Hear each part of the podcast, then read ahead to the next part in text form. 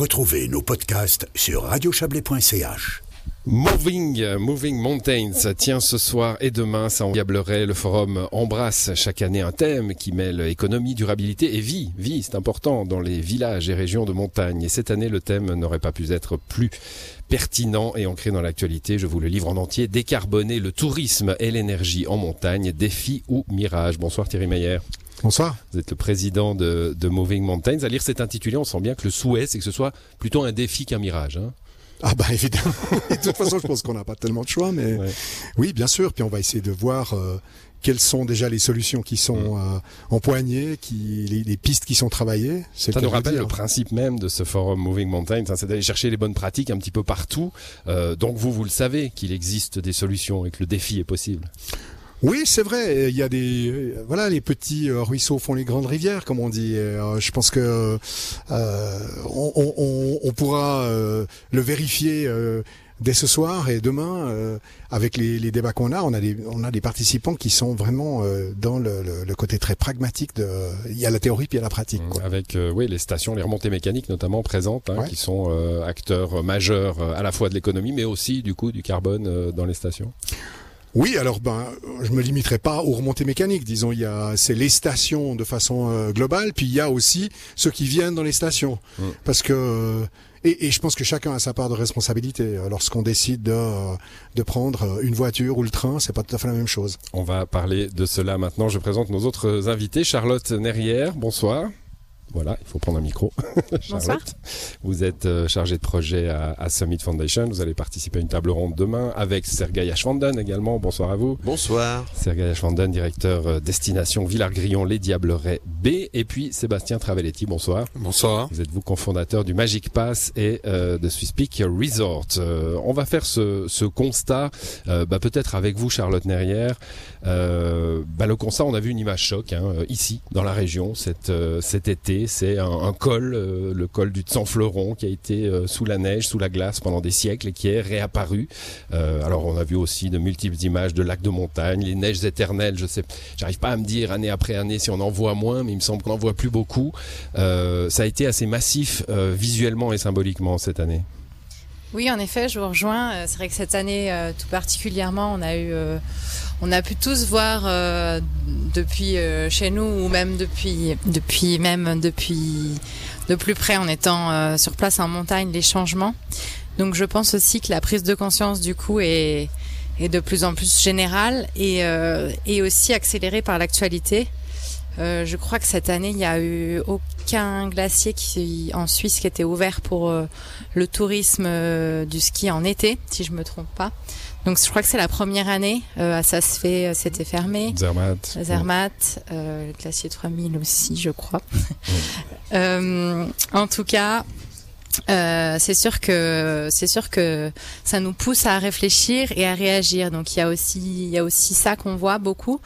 Donc les, glaciers qui, ferment leur, euh, leur exploitation l'été et, et aussi bah, des, stations qui anticipent au lieu de réagir, même si c'est encore un peu timide. Donc c'est aussi ça que. Oui, anticipation, euh, on peut se poser la question, hein, parce qu'on pourrait se dire que l'anticipation c'était il y a 20 ans, non? Euh, bah, c'est sûr que le plus tôt c'est le mieux, mais, il n'est pas trop tard. Mmh. bon, ben on va on va en parler justement euh, justement de ces, ces stations. Bah, Sergei Ashfanden, tiens, puisque euh, vous êtes vous êtes le, le représentant d'une station importante de, de, notre région. Alors, j'imagine bien que cette réflexion-là, elle n'est pas nouvelle pour vous, pour euh, vos collègues.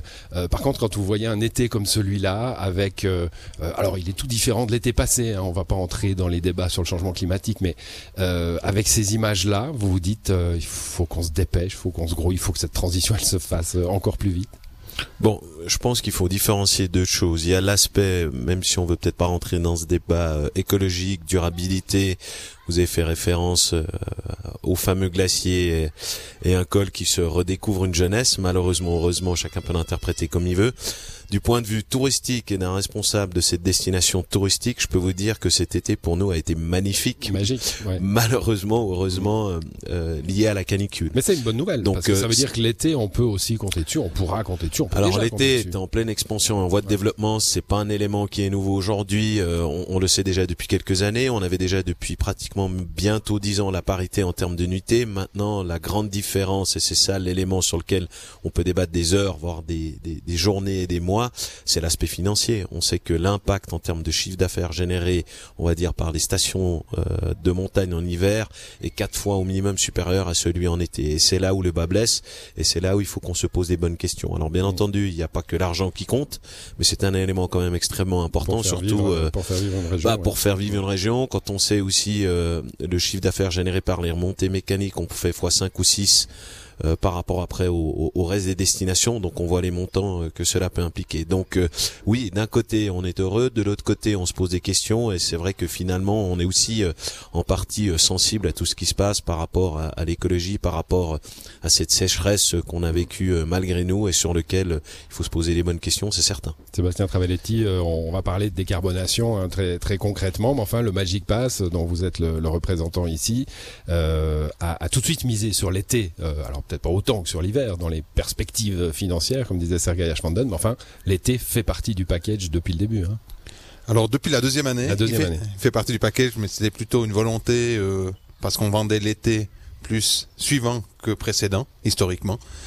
Oui, euh, nous avons dans, clairement dans le Magic Pass l'objectif de développer l'été, nous constatons une progression qui est toujours forte, c'est-à-dire que Sergei, ce qui constate à sa destination, on le constate à toutes les destinations qui font partie du Magic Pass, mais pas uniquement aussi hors Magic Pass, on voit une progression dans ce cas-là, une envie d'aller redécouvrir la montagne. Mais ce qui est extrêmement complexe, si je prends le cas du Magic Pass, euh, la consommation des clients, il y a six fois plus en hiver qu'en été globalement, euh, les revenus aussi mmh. sont liés à ça. Donc on va, on va une ou deux fois en été parce qu'on a l'abonnement et puis qu'on se dit tiens, allons voir la montagne l'été, mais ça reste un réflexe de, de tourisme d'hiver. Exactement. Clairement. Le Magic Pass reste un abonnement pour l'hiver, clairement, mais euh, globalement, les destinations travaillent de plus en plus sur l'été. L'été est, je dirais, remontée mécanique, un élément complémentaire, mais qui ne remplacera jamais, mmh. je dirais, le chiffre d'affaires d'hiver. Thierry Meyer oui, je crois que il faut pas non plus se tromper de débat. On n'est pas en train de, de, se dire ben on va transférer de euh, l'hiver vers l'été. Ouais. C'est pas le but. Hein. Le but c'est de décarboner. Euh, alors si on se pose la question euh, précisément dans ce forum des euh, de, de, du tourisme hivernal, ben, c'est justement vous l'avez entendu l'impact L'impact, il est là euh, au niveau économique, il est là au niveau du, du nombre d'emplois qu'il génère, il est là aussi parce que, bah, vu l'attractivité de, de, la montagne, on va pas du jour au lendemain arrêter de skier. Euh, la neige va pas s'en aller du jour au lendemain. Bien sûr, elle, elle, diminue, elle se déplace, etc. Il y a des tas de questions qui se posent aussi sur l'accès aux montagnes, même en été. Hein, on le voit. Euh, donc, euh, il y a des déplacements. On parle de quatre saisons. On avait tendance à oublier le printemps et l'automne. Voilà, peut-être s'y si, réintéresser. le but, c'est de trouver effectivement des activités euh, peut-être des activités nouvelles. On a, il y a, à toute chose malheur est bon. Le, le, Covid nous a montré aussi que, ben voilà, il y avait peut-être des aspirations à mélanger euh, vie euh, en montagne à l'air pur et travail. Euh, enfin voilà, il y a peut-être des, des, solutions qui a ici. poussé à se réinventer aussi. Voilà, hein, ça a été un petit peu le coup de pied. exactement, ouais. exactement. Et puis il y a aussi, il y a d'une façon générale, c'est comment est-ce qu'on peut continuer à vivre la montagne? Comment est-ce qu'on peut la continuer à la vivre?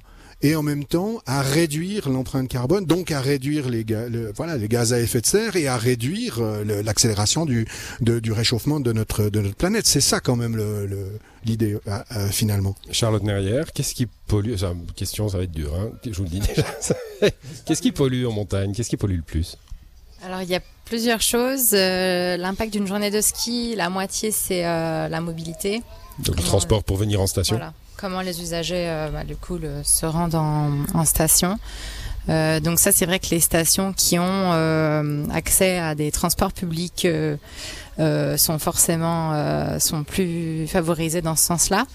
Mais il y a aussi d'autres solutions qu'on peut mettre en place comme le covoiturage aussi des usagers ou même des collaborateurs en interne qui font le trajet du coup tous les jours. Euh, il y a, euh, bah, il y a le, tout ce qui est aussi restauration. C'est vrai que restaurant d'altitude, euh, aussi bah, le, le, fait de proposer, certains restos le font déjà, proposer des menus végétariens. C'est une des mesures, il y, en, a vraiment beaucoup. Hein.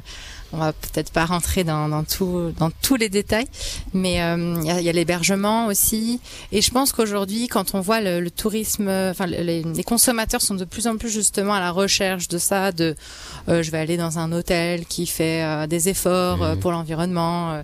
Euh, change pas les serviettes tous les jours. Voilà, des choses comme ça. Et c'est vrai que pour tout ce qui est remontée mécanique, qui sont des sociétés de transport à la, à la qui sont une société de transport. Donc nous, on travaille avec elles euh, depuis un an, depuis la dernière émission. Voilà, mmh. certaines d'entre elles exactement. Et euh, c'est vrai qu'il y, y, a encore des choses à faire, même si c'est vrai que le transport, on, on se dit bah euh, bon bah voilà, faut limiter l'énergie mmh. juste d'une remontée et puis après on peut plus rien faire d'autre. On peut faire ça. On va on va parler des solutions hein, après la pub, mais mais il y a des possibilités. Il y a le, renouvelable, c'est possible pour traîner des des, des gens euh, en haut des montagnes. Ça ne demande pas trop de force. Euh, ah oui, il y a des choses qui existent et puis même aussi au niveau de la gouvernance, nous c'est aussi ce qu'on essaye de de, de faire avec les, les remontées mécaniques, c'est aussi d'installer un cadre en interne euh, avec un responsable de, durabilité ou, ou QSE euh, qui fasse aussi de l'environnement et, et euh, ou alors même quelqu'un responsable de la transition, de la mmh. transformation ou même quelqu'un en interne qui, qui, qui a une appétence pour les, les sujets environnementaux. Bon, la prise de conscience, on l'entend bien, est déjà un pas, un, premier pas et un pas majeur. Hein. On, on va se quitter le temps d'un instant et se retrouver pour terminer cette émission autour de ce qui peut et de ce qui se fait déjà